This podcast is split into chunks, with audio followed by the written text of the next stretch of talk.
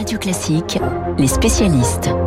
7h39 sur Radio Classique, comme tous les mercredis, c'est cinéma. Dans les spécialistes cinéma, avec bien sûr monsieur Samuel Blumenfeld, mon confrère du quotidien du Monde. Bonjour Samuel. Bonjour Renaud. Les sorties de ce mercredi 15 février, et on commence par quelques notes de musique.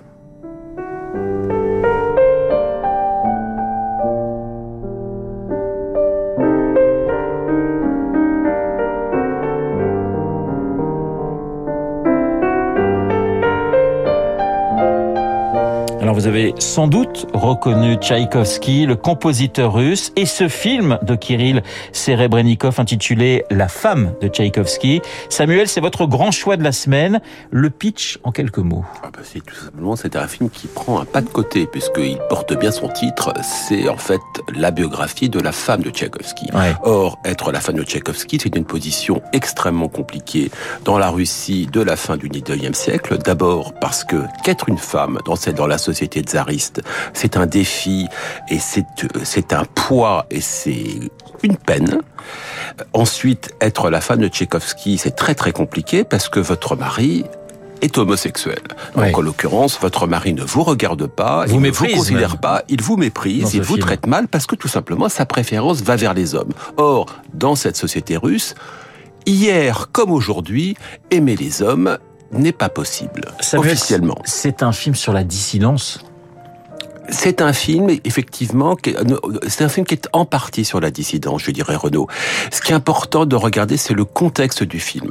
Kirill Sebrennikov est l'un des très grands cinéastes russes en activité, l'un des très grands cinéastes tout court en activité. Ouais. Euh, C'est euh, la, la, la femme de Tchaïkovski est un film d'une facture absolument extraordinaire. Véritablement, quand on parle de mise en scène, nous y sommes. Quand nous, parle, nous parlons de reconstitution extrêmement juste, nous y sommes également. Simplement, parler aujourd'hui, un film russe qui parle aujourd'hui d'homosexualité, qui justement met le doigt sur le fait que l'un des grands musiciens russes de l'histoire a été homosexuel dans une société russe où encore aujourd'hui, pour Vladimir Poutine, l'homosexualité est un délit. Elle doit être écartée, elle doit rester un non-dit, au mieux un non-dit. Surtout dans une société russe où peindre un, un portrait aussi critique de la société tsariste.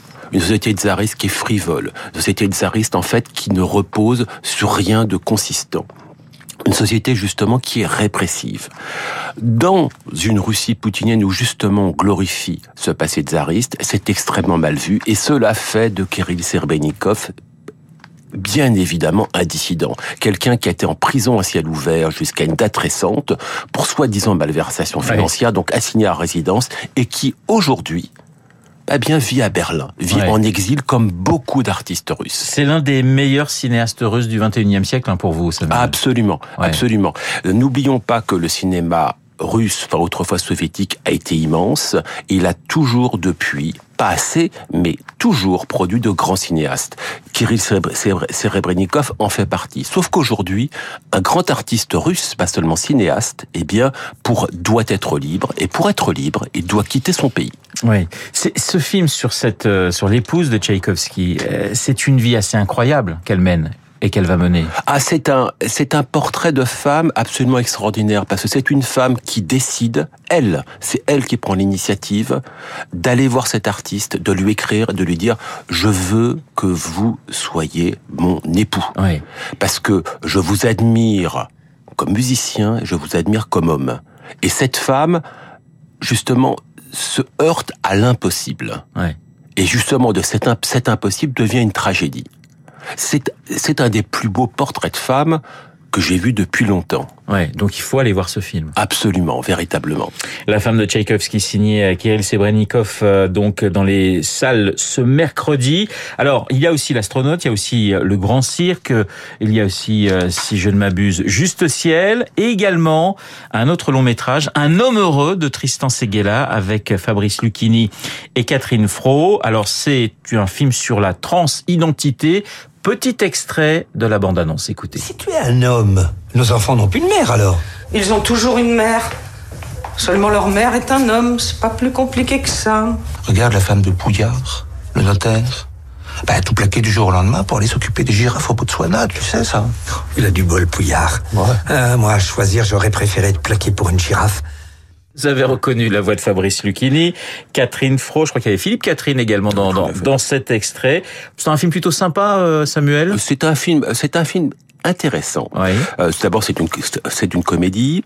C'est l'histoire d'un homme politique dans une dans, dans une ville de province qui sent, euh, qui euh, qui prépare euh, sa réélection, Oui. donc un nouveau scrutin qui doit se passer tout à fait tout à fait bien, euh, tout à fait tranquillement, sauf que sa femme lui apprend qu'en fait qu'elle veut devenir un homme. Oui. Elle s'est toujours sentie euh, ainsi, et donc bien évidemment, dans une ville de province avec des réflexes conservateurs, eh bien avoir comme épouse euh, une femme qui veut devenir un homme, c'est plus compliqué. Oui.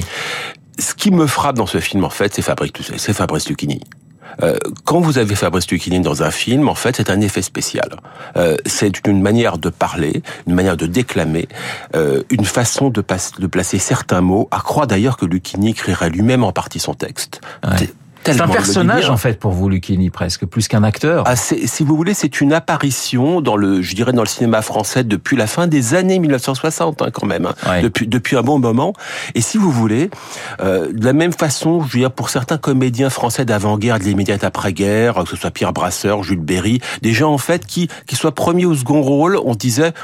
Si je vais voir leur film, en fait, ça vaudra toujours la peine, au moins grâce à eux. Ouais. Et quand je vois ce film avec Fabrice Lucchini, je me dis, tiens, cet effet spécial est là, ça vaut la peine d'y aller. En quelques secondes, Samuel, trois films avec Lucchini que vous conseillez à nos auditeurs.